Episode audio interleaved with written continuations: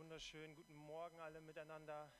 Es ist wie immer schön, euch zu sehen. Es ist immer ein Vorrecht, hier auf der Bühne zu stehen und wirklich jeden Einzelnen zu sehen.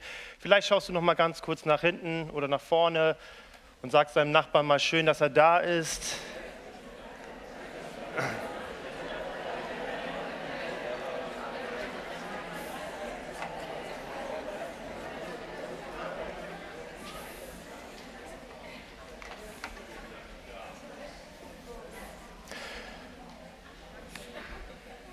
Und ich sage nochmal Gott ganz kurz, guten Morgen, ja, das ist auch nochmal gut. Jesus, ich möchte dir danken, dass wir hier versammelt sein dürfen, dass wir heute mal nicht schwitzen und uns ganz auf diesen Gottesdienst konzentrieren können, Herr. Ich danke dir, dass du hier bist. Ich danke dir, dass du uns dein Wort geschenkt hast, weil darin das Leben ist, Herr. Und ich danke dir, dass du heute Morgen Leben für uns hast in Fülle. Und ich bitte dich, Herr, dass du mir Gnade schenkst, dein Wort zu verkündigen und dass du unsere Herzen für das öffnest, was du jedem Einzelnen sagen möchtest. Amen. Ja, wir befinden uns in der Predigtreihe zurück zur Quelle und ich lese noch mal die Verse vor, die wir die letzte Woche schon bewegt haben. Die finden wir in Matthäus 11, die Verse 28 bis 30. Dort sagt Jesus: Kommt her zu mir alle, die ihr mühselig und beladen seid, so will ich euch erquicken. Damit haben wir, achso, Nehmt auf euch mein Joch und lernt von mir, denn ich bin sanftmütig und von Herzen demütig. So werdet ihr Ruhe finden für eure Seelen, denn mein Joch ist sanft und meine Last ist leicht. Wer letzte Woche da war, hat mitbekommen, dass wir uns damit beschäftigt haben, mit dem ersten Vers. Warum sind wir so mühselig und beladen?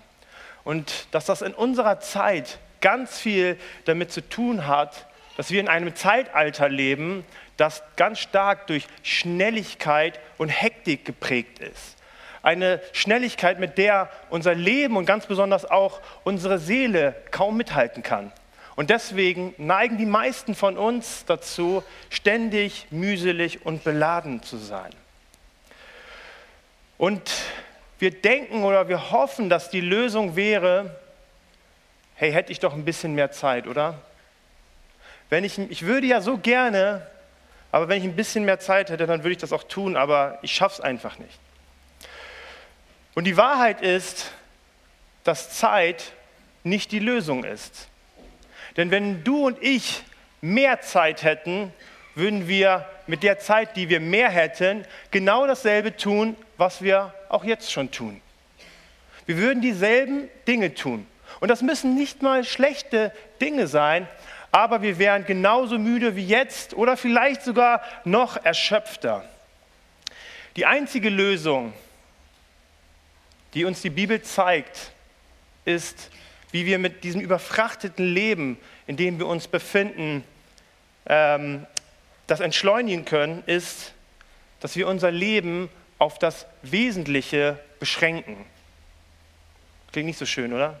Beschränken. Ich meine, wir haben, ich weiß, wir hören immer diesen Begriff nicht so gerne, aber wir hatten ja erst Corona so hinter uns und wir wurden gezwungen, unser Leben zu entschleunigen, unser Leben zu beschränken. Das war natürlich auch mit Einschränkungen und sowas, deswegen haben wir dagegen gekämpft. Aber wir haben auf einmal gemerkt, was mit uns passiert, wenn wir auf einmal das alles, was so normal für uns ist, auf einmal nicht mehr tun können und auf einmal unser Leben mehr zur Ruhe kommt. Warum geht es nicht anders, als dein und mein Leben zu beschränken? Aus dem einzigen Grund, warum auch Gott, den, warum auch Gott wieder den Tag gemacht hat. Gott hat den Tag mit 24 Stunden begrenzt. Das haben wir letzte Woche gehört. Und Gott hat auch so dein Leben begrenzt. Uns Menschen hat er begrenzt. Jeder, der vielleicht schon mal zwei Tage durchgemacht hat, wir haben am Freitag eine Hochzeit gefeiert. Ich habe immerhin noch sechs Stunden geschlafen, aber ich war am nächsten Tag vollkommen fertig und musste gestern noch die Predigt schreiben. Also ihr wisst, was heute auf euch zukommt. Oder jeder, der Kinder hat, der weiß das. Du kannst deinen Körper an Grenzen bringen, auch über Grenzen bringen, aber irgendwann wirst du wie ein Zombie durch die Gegend laufen. Also jeder Vater und Mama weiß Bescheid. Und jetzt kommt wieder die andere Seite. Wir müssen unser Leben begrenzen. Und doch leben wir in einem Zeitalter, das darauf ausgerichtet ist, eigentlich nur Grenzen zu durchbrechen. Wir erleben das in dieser ganz starken Extremdiskussion. Geschlechter, wie viele gibt es? Früher dachten wir zwei. Heute sagen alle, nee, das, das, das ist eine Grenze, das ist Beschränkung, wir müssen es erweitern. Oder jeder, der Sport mag wie ich, der weiß es, wenn Olympia losgeht, dann geht es nicht mehr darum, wer gewinnt, sondern die Frage ist, wer bricht die neuen Rekorde? Wer schafft das Unmenschliche zu tun? Darum geht es in unserer Zeit. Es geht um das ganz viel auch um das Mindset. Hey, wenn du nur das richtige Mindset hast, dann kannst du alles erreichen. Du kannst so viel mehr tun, aber deine Begrenzung ist nur dein Kopf. Das ist, was heute ganz viel propagiert wird. Es geht darum, unser Potenzial zu ergreifen, nach den Sternen zu greifen, immer vorwärts und immer weiter. Und dann kommt ständig dieses ganze neue Zeugs, was wir so sehr brauchen. Wisst ihr, mir geht sogar bei christlichen Sachen so. Ich habe letztens einen richtig schönen Song entdeckt von Hillsong. Und ich habe den rauf und runter gehört, war total begeistert. Und dann habe ich das einer, sie ist sogar hier, ich weiß nicht, ob sie sich noch daran erinnern kann, Rahel. Dann habe ich dir gesagt, ich habe diesen Song entdeckt und sie sagt so, echt, der ist schon über ein Jahr alt. Man kommt gar nicht mehr hinterher. Und versteht mich nicht falsch, das mit dem Potenzial ist eine richtige Sache. Wir predigen hier auch ganz viel darüber, unser Potenzial zu ergreifen. Gott hat etwas von sich in dich hineingelegt. Und er hat einen Plan damit, in dieser Welt damit etwas zu bewirken. Natürlich sollen wir das Beste aus unserem Leben machen. Wir sollen es nutzen, aber aus Gottes Perspektive und nicht mit diesem Tempo und dieser Selbstverwirklichung, die wir in unserer Welt so kennen. Und ich werde jetzt kein Geheimnis verraten, aber du kannst in deinem Leben nicht alles machen. Du und ich, wir können in unserem Leben nicht alles machen. Wir sind begrenzt durch Raum und Zeit. Und doch ist es oft so, manchmal bewusst, manchmal unbewusst, wir versuchen das zu umgehen. Ja, ein bisschen kann ich da versuchen zu drehen und diese Grenzen zu übergehen, um irgendwie mehr rauszuholen. Aber wir alle sind begrenzt. Wir merken es an unserem Körper. Ich bin jetzt 35, habe aber auch viel Sport gemacht. Ich merke so langsam, wenn ich mal schlecht geschlafen habe, dann kann ich am nächsten Tag nicht das tun, was ich so gerne tun würde. Wir merken das mit unserem Verstand. Körper und Verstand, wir können das alles trainieren. Aber ich kann meinen Verstand so viel trainieren, wie ich möchte. Ich kann so viel lesen, wie ich möchte. Ich werde nie so viel lesen können wie der Mann da vorne. Er ist eine Bibliothek und es wäre, äh, es würde mich umbringen, versuchen so viel wie Jan zu lesen. Alle denken so, wer? Wer? Jan. Er ist eine Bibliothek und wir wissen das alle. Sei es unsere Begabungen. Jeder von uns hat Begabungen.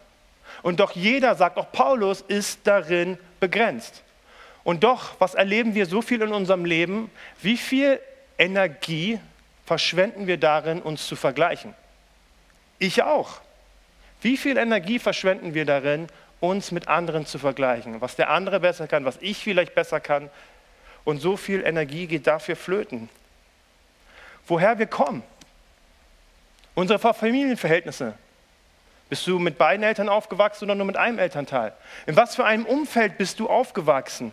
All das begrenzt uns.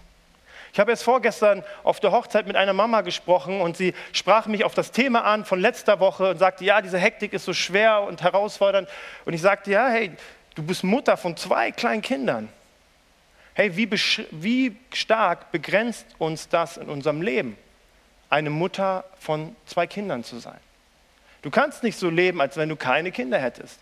Als ich heute Morgen hierher gefahren bin, also meine Frau ist gefahren, ich saß auf dem Beifahrersitz, habe noch schnell gefrühstückt, da äh, lief eine Frau, also nichts gegen Joggen oder so, ne? Also da lief eine, joggte eine Frau, Kinderwagen, also so, so ein ähm, Fahrradanhänger zum Joggen, zwei Kinder vorne drin und den Hund. So, und ich habe gesagt, krass, die muss das alles irgendwie unter einen Hut kriegen. Und darin leben wir. Wir sind begrenzt und doch versuchen wir, es irgendwie hinzubekommen, alles miteinander unter einen Hut zu kriegen. Auf nichts zu verzichten, denn die Welt hat uns ja so viel zu bieten. Und am Ende wird immer etwas darunter leiden.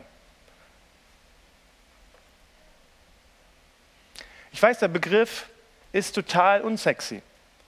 Auch wenn ich an, an mein Leben denke, dann ist das etwas, was, ich bin ja auch ein Kind meiner Zeit, ist das etwas, was ich nicht gerne höre. Aber nach dem, was wir uns letzte Woche angeschaut haben, hoffentlich sehen wir ein Stück weit mehr, dass Begrenzung etwas ist, was unsere Seele so dringend nötig hat. Und wenn Gott uns schon begrenzt hat, dann hatte er da doch vielleicht auch einen Sinn drin, uns zu begrenzen. Nicht um zu sagen, hey, Gott, mit dir kann ich alle Grenzen durchsprengen, sondern auch zu lernen und zu sagen, Gott, du hast mich so gemacht und ich möchte lernen, diese Begrenzungen auch für mein Leben anzunehmen. Die sehen bei uns ganz unterschiedlich aus. Aber wenn Gott uns so gemacht hat, ist es dann nicht so wichtig, dass wir lernen, das für uns anzunehmen und zu lernen, wie können wir unser Potenzial, das, was Gott uns gegeben hat, darin, in dieser Begrenzung finden.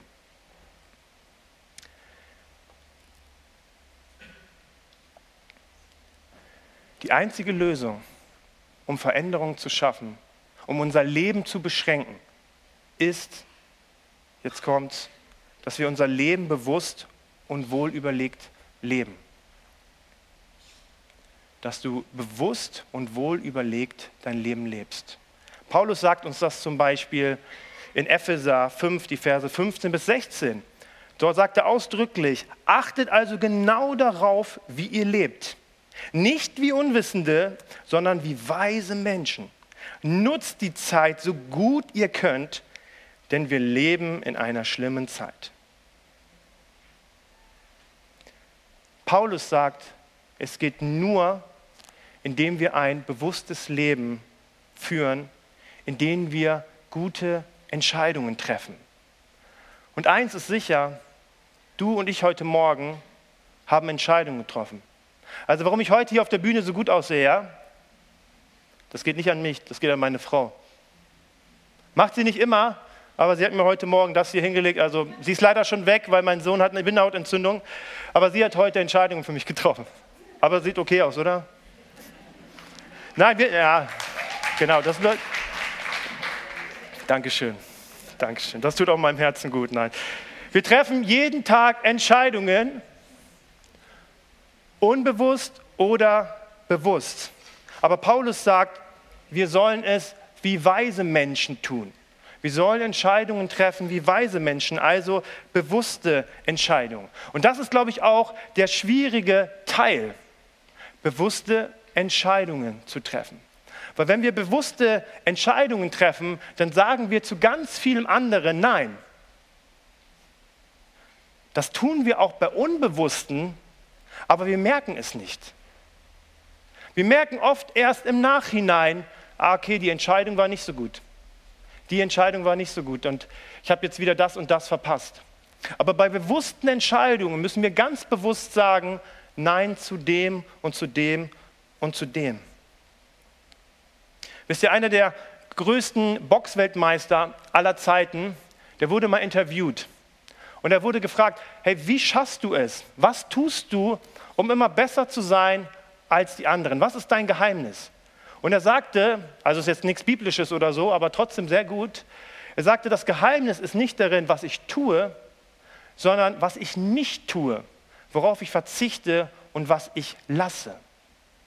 Denn das ist das Geheimnis. Das ist das, was uns am meisten Energie raubt. Überhaupt das zu tun, was wir tun sollten.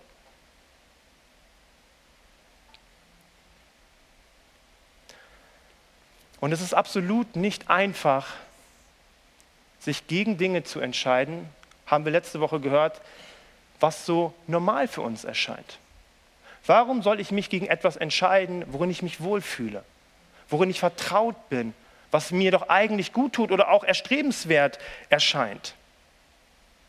Es ist nicht so, dass wenn wir diese Verse lesen von Jesus, dass wir sagen, nein, will ich nicht. Wir sehnen uns danach. Unsere See also wenn ich diese Verse lese, ich merke richtig, wie meine Seele danach ruft und sagt, Jesus, ja, ich will das. Aber was uns schwerfällt, ist, dass wir zum anderen nicht Nein sagen können.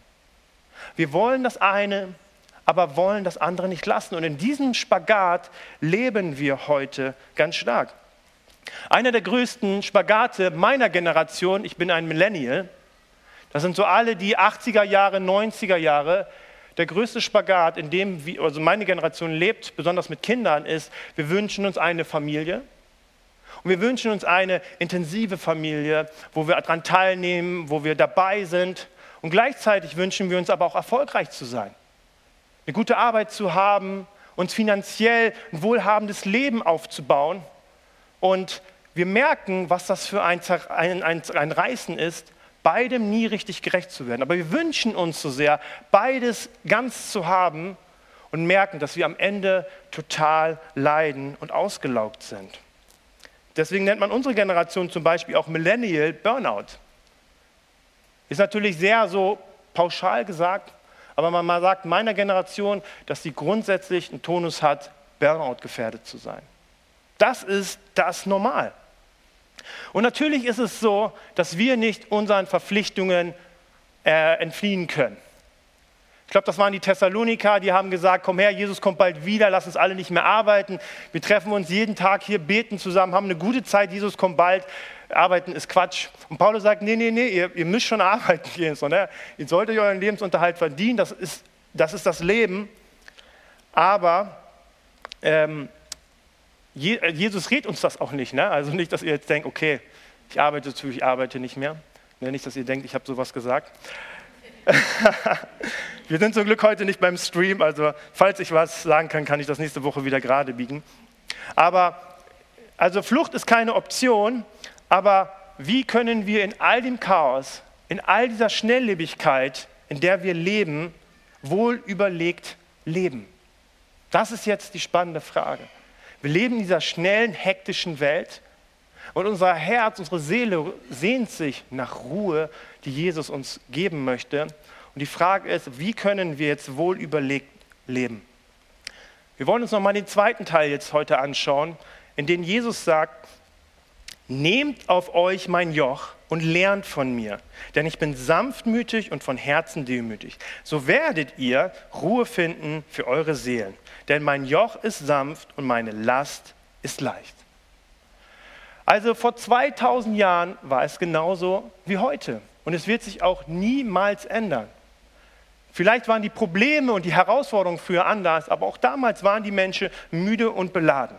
Heute ist es Schnelligkeit und Hektik. Und wenn wir diese Verse lesen, auch mit dem Erquicken, dann insgeheim wünschen wir uns doch immer wieder, dass wir so eine Wunderpille von Jesus kriegen. Dieser, dieser ähm, wie heißt das nochmal bei Fluch der Karibik? Quelle, dass man niemals stirbt, weiß nicht mehr, wie heißt das nochmal? Jungbrunnen, ewigen Jugend, ganz genau, da kennt sich jemand aus mit Film.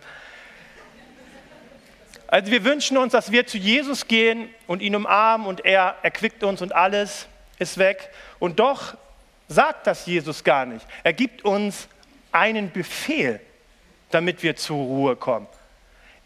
Er spricht von einem Joch. Ich weiß nicht, wie gut man das auf, darauf erkennen konnte. Ich habe leider kein besseres Bild gefunden, was nicht sonst super teuer gewesen wäre. Aber er spricht von einem Joch das wir nehmen sollen. Also ein Arbeitsgerät, das auf Tiere gelegt wurde für die Feldarbeit. Und er sagt, das sollen wir nehmen, auf uns legen und dadurch von ihm lernen. Und die Frage ist, wie soll uns das Ruhe geben? Wie soll uns so ein Ding, was zum Arbeiten da ist, uns Ruhe geben? Eigentlich würden wir sagen, hey, Jesus, ich bete und dann schenkt er uns so ein vier vier Wochen All-Inclusive Urlaub ganz glücklich gewonnen oder so welche Sachen. Oder ein Bruder kommt zu uns und sagt, hier, hey, du bist müde, du brauchst mal eine Pause. Hier, hast meine Ferienwohnung oder so welche Sachen. Aber Jesus spricht hier von Arbeit. Wie kann das Ruhe in unser Leben bringen? Also wir müssen bei Jesus immer verstehen, Jesus hat vor 2000 Jahren gelebt. Und Jesus war in den Augen der damaligen Menschen, für uns ist er unser Retter und Erlöser, der Messias, aber damals war in den Augen der Menschen ein Rabbi, also ein Lehrer im jüdischen Volk. Und diese Menschen waren dafür da, oder ihr Leben bestand darin, die Menschen zu lehren, wie man die Tora, also die ersten fünf Bücher Mose, wie man sie versteht und wie man danach lebt. Und Jesus hatte deswegen auch Jünger. Wir, wir, wir kennen die zwölf Jünger, er hatte noch ein paar mehr, aber diese Menschen haben ihn die ganze Zeit begleitet und haben von ihm gelernt. Das war zur damaligen Zeit üblich. Und darin spricht auch Jesus dieses Bild. Jesus ist nicht sonntags einmal hierher gekommen wie ein Pastor. Ihr setzt euch hier schön brav hin, ihr guckt mich alle ganz lieb an, das macht ihr richtig gut. Und ihr hört euch an, was ich sage und sagt, hm, gefällt mir das oder nicht, und ihr geht wieder nach Hause und wir sehen uns nächsten Sonntag wieder. Nein, die haben ihn den ganzen Tag begleitet. Und das Ziel eines Jüngers, eines Schülers war es, von seinem Meister natürlich zu lernen, seine Denkweisen zu verstehen und einmal so zu werden wie der Lehrer selbst. Also das, der Sinn der Jüngerschaft war, dass sie so werden wie ihr Meister selbst. Und das ist ein Bild, das sehr schwierig ist in unserer selbstbestimmten Gesellschaft. Wir legen heute ganz viel Wert darauf, ich bin ich und du bist du und jeder ist so, wie er halt ist, ne? Und ich habe meine Ruhe. So, ne? Aber wir alle sind, was ich auch letzte Woche schon gesagt habe, wir alle sind die Summe unserer Prägungen. Wir lassen uns jeden Tag prägen. Heute habt ihr euch gut entschieden. Ihr lasst euch eine Stunde, eineinhalb Stunden von Gott prägen. Nicht von mir, von Gott, okay? Und darauf richten wir unser Leben aus. Ich habe einen alten Freundeskreis, herzensgute Jungs, aber wir leben alle in sehr unterschiedlichen Welten. Manche sind sehr erfolgreich und so, und wenn man sich sieht, dann geht es auch manchmal sehr viel um Geld. Wie viel jemand verdient und das Haus und das Auto. Also richtig klassisch könnte man Werbespot draus machen. Und wenn ich mit denen Wochenende verbracht habe, ich habe die wirklich lieb, das sind gute Jungs. Und ja, dürfen sie auch drüber reden, so, ne? Und ich merke, wenn ich nach dem Wochenende oder wann auch immer wir uns mal getroffen haben, ich nach Hause gehe, was tue ich? Ich denke nach über Geld. Ich denke, oh, ich armer Pastor, ne? Aber Herr, ich tue es für dich, du weißt es, ne? Und ich merke auf einmal, ich armer Kerl und all so welche Sachen. Und ich hätte das doch auch machen können und so welche, so welche Gedanken kommen, weil ich und es war nur ein Wochenende oder sogar manchmal nur ein Abend, ich wurde geprägt. Und natürlich kriege ich das hin, mit Jesus mich wieder auszurichten, aber in vielen Dingen schaffen wir das nicht. Und was Jesus mit diesem Joch zum Ausdruck bringt, ist, dass jeder von uns ein Joch trägt. Du und ich tragen ein Joch, wie wir das Leben meistern. Er kommt also nicht und sagt, wenn du mir nachfolgen willst, dann musst du jetzt ein Joch auf dich legen. Nein, so frei, wie wir oft denken, wie wir sind, sind wir gar nicht. Jeder von uns hat ein Joch. Und Jesus sagt nicht, ich gebe dir ein Joch, sondern er sagt, nimm meins. Nimm mein Joch. Denn mein Joch ist sanft. Und das ist der Unterschied, den er uns hier gibt. Jesus möchte der sein, der dein Leben prägt. Jesus möchte dir sein, der dir zeigt, wie du das Leben schultern kannst. An dem du dir ein Vorbild nimmst und sagst, wow, so kann Leben aussehen und so möchte ich mein Leben gestalten. Also im Glauben geht es nicht nur darum zu fragen, hey, was glaube ich eigentlich? Glaube ich, ob es Jesus wirklich gibt? Sondern es geht um Nachfolge. Es geht darum, ein Jünger Jesu zu sein. Und Jesus sagt, das ist das Geheimnis der Frische und Ruhe. Er sagt von sich selbst, ich bin gekommen, um ihnen, also dir und mir, das Leben in Fülle zu geben. Das Leben. Es geht nicht nur um unser Heil, es geht nicht nur um unsere Rettung. Das ist das Wichtigste. aber es geht auch darum, in diesem Leben, in der Nachfolge zu erfahren, was es bedeutet, wie Gott sich Leben gedacht hat. Und Jesus als Vorbild zu nehmen und zu sehen, so hat es Gott wirklich mit uns gemeint. Aber Jesus sagt, dafür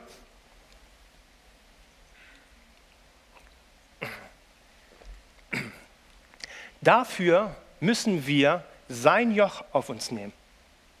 Und wenn ihr dieses Bild seht, ein Joch trägt man nicht alleine, sondern zwei Tiere tragen ein Joch und ziehen gemeinsam etwas.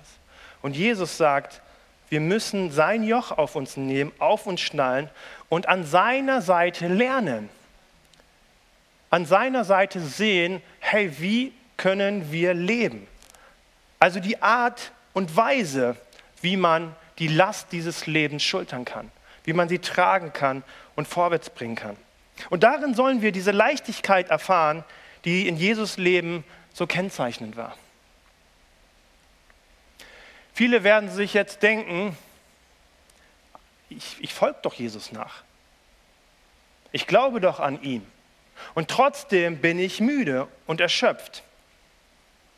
Ich weiß nicht, kann sich jemand noch von euch an diese What would Jesus Armbänder erinnern? Was würde ich, oh yes, hier sind noch ein paar Treue hier, sehr gut. Meine Mutter hat mir auch immer so eins gegeben und ich wollte es nicht tragen, weil es sah einfach nicht cool aus für einen Kerl, der 15 war oder so. Aber ich hatte es natürlich immer im Herzen gehabt. Und das waren, das waren, gute, das waren gute Armbänder. Die gingen immer schnell kaputt. So, das war dann meine Ausrede, die nicht tragen zu müssen. Aber die waren richtig gut, aber wir haben uns diese, wenn man diese Armbänder um hatte, man hat sich nicht den ganzen Tag gefragt, was würde Jesus tun? Wir haben es eher so in speziellen Situationen angewandt, wo wir uns gefragt haben, hm, ist das richtig? Kann ich das so machen? Dann haben, oder wenn wir ethische Fragen hatten, ist das wirklich richtig, das vor Gott so zu tun? Dann haben wir uns diese Frage gestellt. Also es ging mehr um das Was als um das Wie. Aber Jesus sagt, zu uns, lernt von mir, wie ich dieses Leben trage. Lerne von mir, wie ich dieses Leben schultere. Die meisten von uns sagen Ja zu einem erfüllten Leben. Wahrscheinlich hättest du sonst auch Besseres zu tun gehabt, dich heute Morgen hier aufzumachen. Du hättest ausschlafen können, schön brunchen oder was auch immer, aber du bist hergekommen, weil ich glaube, dass du dir dieses erfüllte Leben von Jesus wünschst, dich danach sehnst. Aber wenn wir uns das Leben von Jesus anschauen, wie er gelebt hat, dann merken wir, ist es das wirklich wert? Kann ich so leben, wie Jesus gelebt hat? Und wir merken, der Preis scheint ziemlich hoch. Wir würden natürlich nie als fromme Menschen, würden wir nie Nein sagen, so leben zu wollen wie Jesus. Aber wir merken es so stark in unserem Leben hey, wie oft und mit wie vielen Menschen sind wir unversöhnt im Leben? Sein Leben, wie er gedient hat, seine Perspektive fürs Reich Gottes. Wir glauben an Jesus und daran, was er gesagt hat, aber wollen wir auch den Weg gehen, den er gegangen ist. Den Weg, den er uns als Vorbild gegangen ist. Er sagt, ich bin der Weg, die Wahrheit und das Leben. Und leider hast du das T-Shirt heute nicht an, Andi. Sonst hätte ich dich einmal kurz aufstehen lassen können. Christsein ist eine Lebensweise. Und es geht nicht nur darum zu sagen, ja, das, was Daniel heute gesagt hat, ist wahr und du machst Daumen hoch und du gehst nach Hause und sagst, ja, das ist hier eine richtige Kirche, die tritt, vertritt hier die richtige Wahrheit, sondern es geht darum, wie wir leben, also um die Lebensweise, die Jesus uns als Vorbild gelebt hat. Also die Lösung ist ein Leben in Beschränkung. Ein Leben wohl überlegt zu leben ist, folge ihm nach. Das ist die Lösung, folge ihm nach. Als sein Lehrling und als sein Auszubildender. Sein Joch auf dich zu nehmen und an Seite an Seite mit ihm zu gehen und zu sagen, Herr Jesus, ich schaue mir an, wie du das Leben gelebt hast. Ich schaue mir an, wie du mit Situationen umgegangen bist. Es mag total seltsam klingen, Ruhe und Joch. Aber Jesus sagt, das Leben ist Arbeit. Keiner von uns ist davon befreit. Das Leben ist Arbeit. Und wenn wir uns die Schöpfungsgeschichte anschauen, dann hat Gott Adam geschaffen zur Arbeit. Natürlich nicht nur für Arbeit, aber das Leben ist Arbeit und das Leben ist hart. Und deswegen sagt Jesus, ich kann euch nicht von dieser Arbeit des Lebens befreien, aber ich gebe euch ein Instrument zu lernen, wie man mit diesem Leben arbeiten kann und es schultern kann. Wisst ihr, wir leben in einer Zeit, in der so viel vorgegaukelt wird, dass das Leben einfach sein könnte. Ich weiß nicht, ich, ich oute mich auch heute. Ne? Ich gucke viel zu viel YouTube. Ich gucke viel zu viel YouTube. Ich hatte zum Glück mal so ein Premium-Abo, da kam keine Werbung, aber jetzt ist vorbei und jetzt kommt wieder Werbung. Und ich weiß nicht, ob du schon mal diese Werbung gesehen hast. Hey, ich habe eine Frage an dich. Kannst du lesen? Kannst du dieses Blatt Papier ablesen? Meine Mitarbeiter verdienen 500 Euro pro Stunde, indem sie ein Blatt Papier ablesen. Willst du auch so viel Geld machen wie ich? Dann komm in mein Team. Diese Werbung kommt ständig. Oder so ein Typ im Ferrari, hey, den habe ich mir gerade Cash gekauft.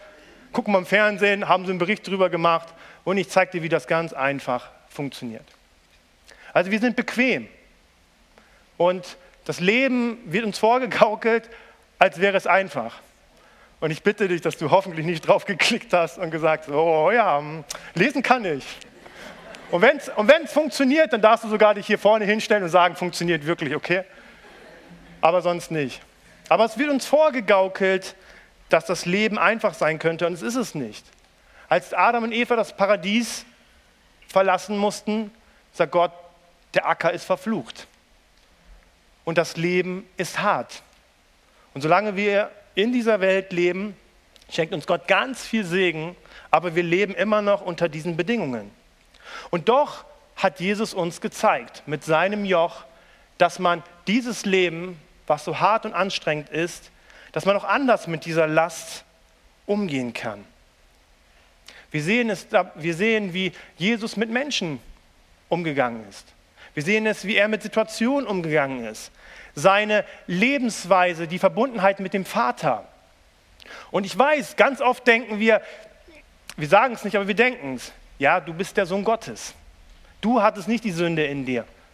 Aber das, wie Jesus gelebt hat, seine Lebensweise, das ist ein, Pro, ein Produkt seines Lebensstils, wie er ausgerichtet war. Wenn wir in den Evangelien wenn wir uns die Evangelien von Jesus anschauen, dann finden wir bei Jesus, dass er immer dafür sorgte, dass in seinem Leben ein Spielraum unverplanter Zeit war, da war. Also dieser Spielraum bedeutet die, der, der, Spielraum zwischen Begrenzung, äh, äh, zwischen Belastung und der Grenze, zwischen Belastung und Ruhe. Und wir sind heute so unterwegs, nicht 80 Prozent, sondern 100 oder 110 Prozent. Und ich frage mich auch immer wieder, Jesus, wie konntest du dir das erlauben? Bei all dem, was die Leute wollten. Jesus war jemand, der regelmäßig früh aufstand. Und dann würden wir Eltern natürlich sagen, hey, Jesus, du hast doch keine Kinder gehabt. Ne? Wenn du mal Kinder gehabt hättest, ne, dann... Aber Jesus hat äh, sich immer an einen ruhigen Ort morgens zurückgezogen, manchmal auch ganze Nächte, der war manchmal auch Tage weg und hat Zeit mit seinem Vater und in der Stille verbracht. Wir sehen bei Jesus, dass er bei jeder Gelegenheit gegessen hat. Was hören wir von Jesus? Er ist ein Fresser und Trinker. Das haben die Leute ihm gesagt, weil er jede Gelegenheit genutzt hat, abends mit Menschen zusammen zu essen, Gemeinschaft zu haben und richtig tiefe und gute Gespräche zu haben. Wir sehen bei Jesus, dass er den Sabbat geehrt hat, einen Tag Ruhe. Wir sehen, dass Jesus einen einfachen Lebensstil geführt hat. Und wir sehen nicht in seinem Leben Unzufriedenheit und Ablenkung und Frustration. Manchmal über die Menschen, aber nicht so in seinem Lebensstil. Und ich meine, wir müssen uns immer wieder vorstellen, Jesus hatte nur drei Jahre Zeit, etwas aufzubauen, das bis in diese Zeit und in alle Ewigkeit Bestand hat. Und doch finden wir in Jesus Leben Ruhe. Wir finden in seinem Leben immer wieder Raum für den Vater, für die Liebe für Menschen. Das waren seine höchsten Prioritäten. Und Jesus lädt uns ein, folge meinem Muster. Lege dir mein Joch auf und sehe an meinem Leben hier auf Erden, wie du das Leben schultern kannst. Also die Frage ist, wie würde Jesus leben, wenn er du wäre? Wie würde Jesus dein Leben leben? Es ist anfangs ein bisschen schwierig, ich habe es gerade eben schon gesagt, Jesus war nicht verheiratet, ein Problem weniger. Er hatte keine Kinder. Wir wollen ehrlich sein, okay? Nein, Spaß. Meine Frau ist nicht hier. Es gibt keine Videobeweis. Und Jesus war kein Banker oder Hotelmanager oder was auch immer. Aber wenn Jesus du wäre, wie hätte er seine Prioritäten gesetzt? Wie hätte er sein Leben gestaltet? Und wenn du ein Bild davon bekommst, folgst du dem nach. Ich bin mir ganz sicher, wenn Jesus Vater gewesen wäre, der hätte Zeit für seine Kinder gehabt. Der hätte sich in seine Kinder investiert. Wir hören vom liebevollen Vater, er wäre so einer gewesen. Folge ich diesem Bild?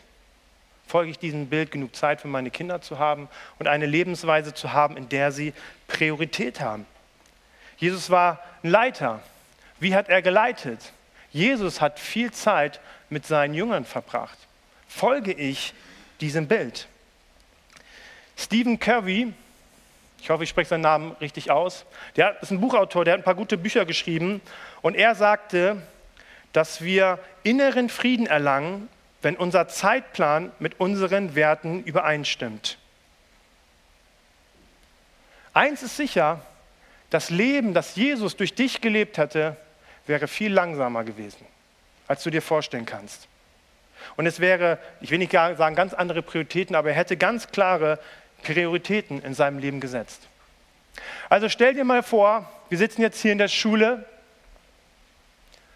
und ihr habt jetzt die Aufgabe, eure letzte Woche oder ein Tag oder einen Monat mal hier stundenplanmäßig aufzuschreiben. Du müsstest alles aufschreiben, was du die letzte Woche, den letzten Monat oder du machst es für die Zukunft. Stell dir mal vor, du müsstest alles aufschreiben, was du so tust und wie du deine Zeit verplanst. Wie würde das aussehen? Wie würde diese Woche aussehen und was hättest du darin getan?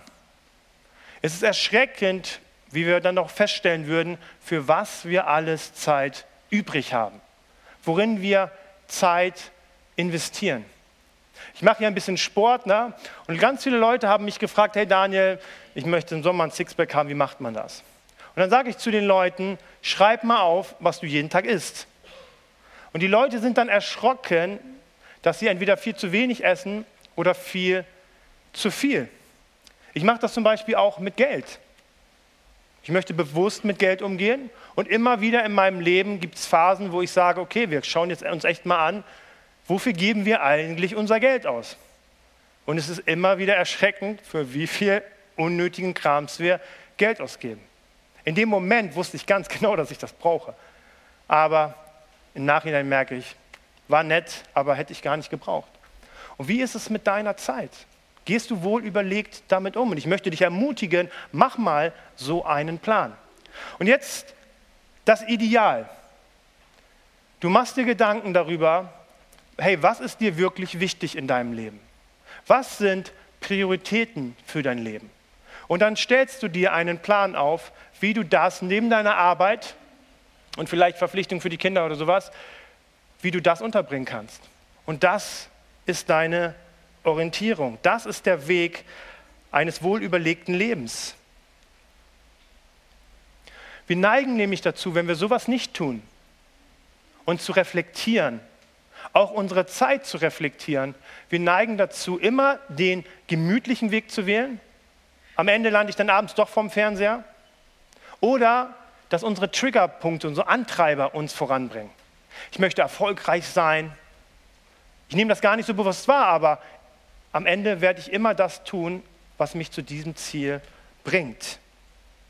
Wisst ihr, früher war es so, dass Menschen sich Gedanken machen mussten, wie kamen sie mit diesem bisschen Essen aus, das da war.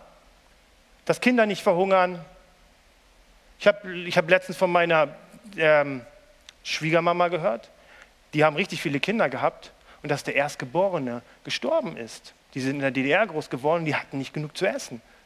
Und das Kind war unterversorgt. Schrecklich, oder?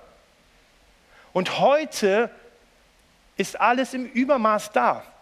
Also unser Problem ist nicht, wie kriegen wir was zu essen oder wie teilen wir das untereinander auf, sondern heute ist unsere Herausforderung, wie finde ich ein gesundes Maß? Wenn der Kühlschrank die ganze Zeit voll ist, Medien, alles verfügbar ist, wie finde ich ein gesundes Maß? Ohne Regeln in unserem Leben, ohne Regeln, die uns Prioritäten geben, die uns eine, ein, ein, einen Maßstab geben, verlieren wir uns im Chaos. Und die meisten von uns werden sich darin verlieren. So ist das, ich auch. Passiert mir immer wieder. Ich habe letztes Jahr schon so eine Predigtreihe gemacht. Vielleicht erinnert sich jemand noch daran. Ich habe gesagt, hey, ist glaube ich wieder dran. Und es war so erschreckend, was ich wieder nach einem Jahr bei mir alles so entdeckt habe. Es ist so wichtig, dass wir wohl überlegt unser Leben leben. Ich weiß nicht, ob man das so gut sieht. Ihr seht es ein bisschen besser. In Johannes 15, ich komme auch langsam zum Schluss, in Johannes 15 gibt uns Jesus ein Bild von Wein, vom Weinstock. Er sagt, ich bin der Weinstock, ihr seid die Reben. Was findest du am jedem gesund wachsenden Weinstock? Was findest du? Ein Spalier. Ein Spalier, also diese Dinger, die aufrecht stehen und diese Drähte, worum die Reben wachsen können. Ein Spalier ist unglaublich wichtig für einen Weinstock, weil er ihm die Struktur gibt, damit die Reben wachsen können. Und das Gleiche braucht auch unser Leben. Ganz besonders in diesem Chaos, in dem wir leben. Wir brauchen eine gute Struktur, in dem das, was wirklich wichtig ist für dein Leben, das, was in deinem Leben wachsen soll, was Gott für dich hat, auch wirklich wachsen kann. Und das ist Nachfolge. Struktur in sein Leben zu bringen. Die Männer haben alles aufgegeben und sind Jesus nachgefolgt. Die haben nicht gesagt, Jesus, 15 Uhr kannst du vorbeikommen, da habe ich eine Stunde Zeit, dann kannst du mir kurz schnell beibringen, was du so mir zu erzählen hast. Ähm, nein, die sind ihm gefolgt. Und auch unser Leben braucht eine Struktur, in dem unser Glaube, das, was Jesus uns lehren möchte, wachsen kann. Die Band darf gerne schon auf die Bühne kommen.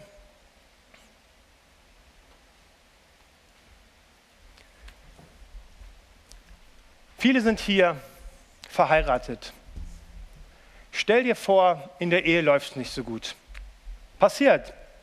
Ich bin elf Jahre, fast elf Jahre verheiratet, passiert uns auch immer wieder. Du hast zu wenig Zeit für deinen Partner. Und dein Partner fragt dich, hey, ich, ich sehe dich kaum, wir machen nichts mehr Besonderes, wir haben keine Qualitätszeit mehr zusammen. Ich würde mich freuen, wenn wir wieder Zeit miteinander mehr verbringen würden. Und du würdest sagen, hey Schatz, ich bin total überzeugt von unserer Liebe, aber ich bin leider zu beschäftigt. Ich würde ja so gerne, Schatz, du weißt, ich liebe dich wirklich, aber ich schaffe es einfach gerade nicht. Hey, würde nicht jeder von uns sagen, mit, mit einem vernünftigen Menschenverstand, würde sagen, hey, setz deine Prioritäten richtig. Oder überleg dir schon mal, wer das Haus bekommt. Das ist, das ist das Ergebnis. Hey, wisst ihr, Glaube ist ein Geschenk. Das, was Jesus an, am Kreuz getan hat, für dich und für mich, das kannst du dir nicht erarbeiten.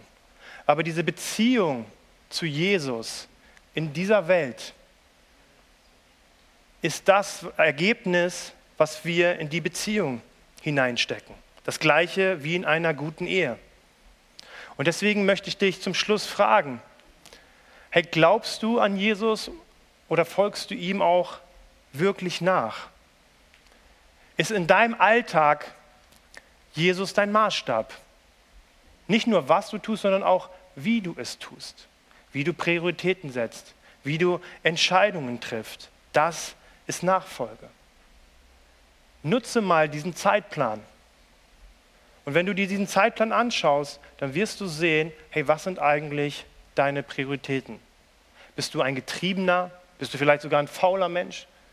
Oder ist diese Nachfolge, hat die wirklich Priorität in deinem Leben? Ich möchte dich ermutigen. Jesus sagt, mein Joch ist sanft. Und wenn du mir nachfolgst, an meiner Seite gehst, dann wirst du Ruhe empfangen. Aber du wirst es nur unter seinem Joch kennenlernen. Hey, was ist dein Ziel in deinem Leben? Ist es die Fülle Jesus?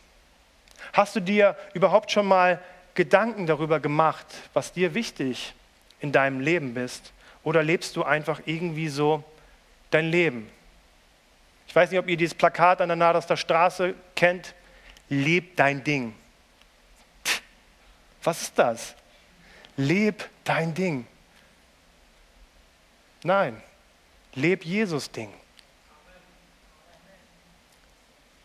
Nicht als eine Anstrengung. Wir, wir, wir, wenn wir dieses Joch sehen, wir denken, es ist so anstrengend. Aber darin wird uns Jesus ganz viel Ruhe geben. Und ich möchte dich ermutigen, mach dir wirklich Gedanken. Geh nicht nach Hause und sag, ja, ist richtig, ist gut, sondern mach dir Gedanken, ob du weißt, was deine Prioritäten sind, was wirklich wichtig in deinem Leben ist und überlege dir, ob das auch in deinem Leben, in deinem Zeitplan auch wirklich Platz findet. Denn er möchte dir Ruhe geben. Er ist sanftmütig. Und er möchte dir ein Leben zeigen, das voll ist von seiner Fülle. Was hält dich davon ab, sein Joch auf dich zu nehmen?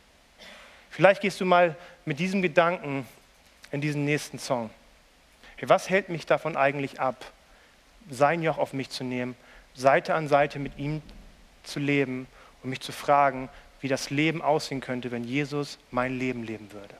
Ich möchte noch mal beten.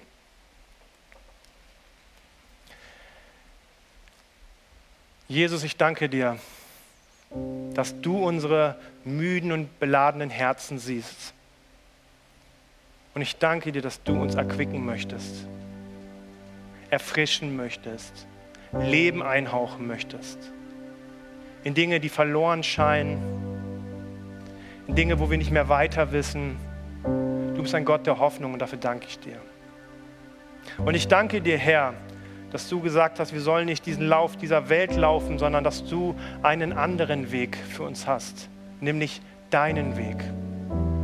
Und ich danke dir, dass du uns gezeigt hast, dass dieser Weg möglich ist. Ein Leben in deinem Frieden, in deiner Fülle, in deinem Plan, in Berufung, in Kraft, in Liebe, in deiner Weisheit, Herr. All das hast du uns gezeigt und ich bete, dass du uns Glauben schenkst, dass das auch für uns gilt. Dass wenn wir dieses Joch auf uns legen, das keine Last ist, sondern wir spüren die Last der Welt. Und dass du uns zeigst, dass dieser Weg mit dir vielleicht ganz anders ist und auch anfangs schwierig ist, aber dass wir darin Ruhe erfahren, Herr. Ich möchte dich bitten, Herr, dass du uns hilfst, ein bewusstes und wohlüberlegtes Leben zu führen, weil du uns dazu berufen hast, Herr. Ich danke dir, dass du uns dafür alles geben möchtest. Und ich bete jetzt für Glauben, Herr. Glauben, dass du es für jeden Einzelnen von uns bereithältst. Ich bete, dass du unsere müden und zerschlagenen Herzen berührst, Herr. Und uns zeigst, dass das nicht das Ende ist. Dass das nicht unser Leben ist, sondern dass du einen besseren Plan für uns hast. Amen.